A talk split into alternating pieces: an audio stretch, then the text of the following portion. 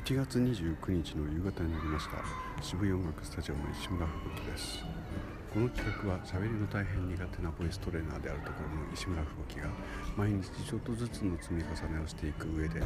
上でじゃない先できっといつかは喋りの上手なおっさんになれることを夢に見ている夢の企画です。はい本日はお仕事はほとんどありませんで、えー、ライブです。ライブのためにこう夕方も、えー、板橋駅の近くに来ています、これからリハーサルです。はい、お仕事お仕事がないというのはなんてのんきなんでしょうね。それでは失礼します。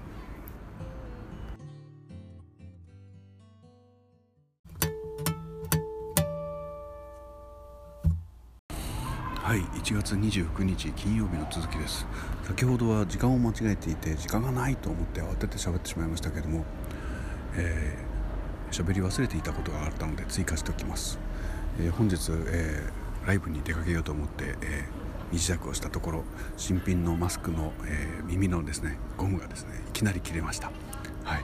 まあ外で歩いている途中じゃなくてよかったなと思いました。以上でございます。